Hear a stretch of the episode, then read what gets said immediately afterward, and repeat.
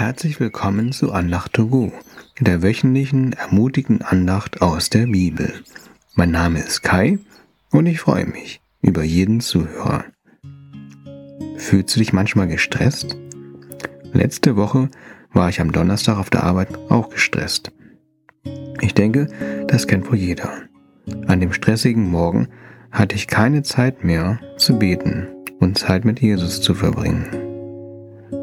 Wir schauen uns einen gestressten Menschen in der Bibel an und wie Jesus diesen Menschen geholfen hat. Jesus besuchte zwei Schwestern in Lukas 10, wo wir nachlesen können, wie sie mit dem Besuch von Gottes Sohn umgingen. Und die eine Schwester hieß Martha. In den Versen 39 bis 42 lesen wir. Und sie hatte eine Schwester, die hieß Maria. Die setzte sich dem Herrn zu Füßen und hörte seiner Rede zu. Martha aber machte sich viel zu schaffen, ihnen zu dienen. Und sie trat hinzu und sprach, Herr, fragst du nicht danach, dass mich meine Schwester lässt allein dienen? Sage ihr doch, dass sie mir helfen soll. Der Herr aber antwortete und sprach zu ihr, Martha, Martha, du hast viel Sorge und Mühe. Eins aber ist Not. Maria hat das gute Teil erwählt. Das soll nicht von ihr genommen werden. In dieser Begebenheit sehen wir zwei Arten, wie wir mit Stress umgehen können. Wir denken heute über diese beiden Weisen etwas genauer nach. Jesus sagte, dass Maria die richtige Einstellung gegenüber Stress hatte. Für viele von uns ist es nicht einfach, unter Druck und Belastung zu sagen, ich verbringe Zeit mit Jesus und mache nichts. Maria hat nichts vorbereitet, sich um nichts gekümmert, während ihre Schwester Martha ihren Gast bediente.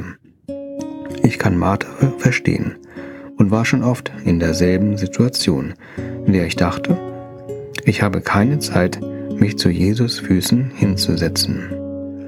Martha dachte, warum muss ich alles allein machen? Warum hilft mir niemand? Für Martha war es vermutlich schwer zu verstehen, warum Jesus Maria lobte. Martha sagte im Prinzip durch ihr Verhalten, ich löse den Stress selbst. Maria sagte durch ihr Tun, ich lasse Jesus den Stress lösen. Marthas Herz verließ sich auf sich selbst.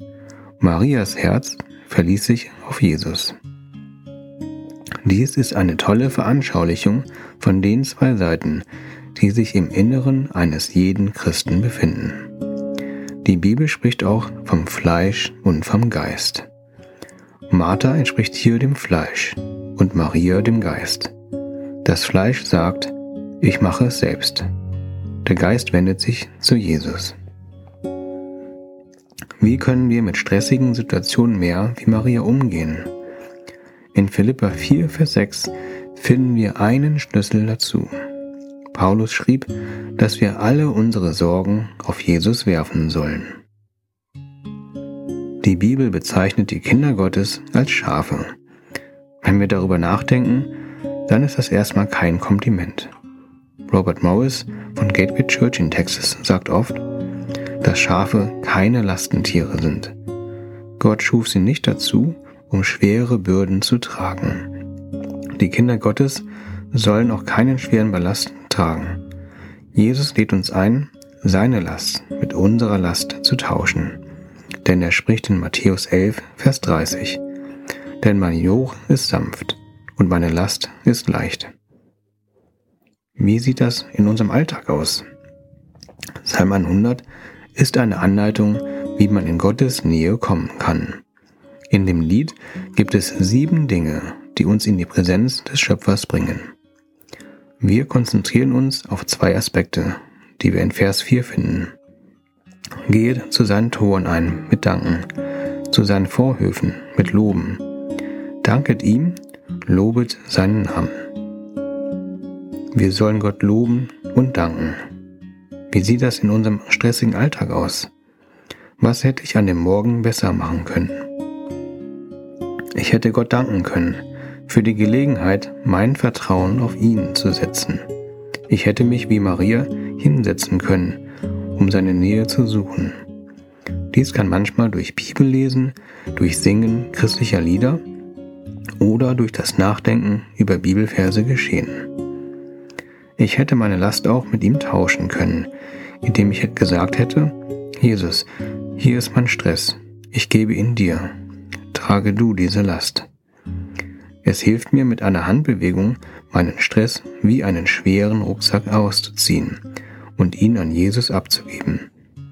Diese physische Bewegung ist ein Ausdruck meiner inneren Herzenshaltung, dass ich den Stress an den Schöpfer der Welt abgebe.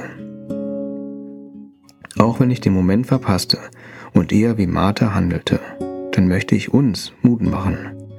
Wir können jederzeit uns zu Jesus Füßen setzen und unseren Stress von ihm tragen lassen. Nicht gestresst, sondern gestärkt und getragen können wir dann den Alltag angehen. Unsere beiden Schwestern begegnen Jesus später ein weiteres Mal, als ihr Bruder Lazarus starb. Als Jesus von seiner Krankheit erfuhr, ging er nicht sofort zu Maria und Martha, sondern er nahm sich Zeit, so dass es vier Tage dauerte, bis er das Zuhause der trauenden Geschwister erreichte. Jesus ließ sich nicht stressen, sondern er fragte nach den Willen des Vaters.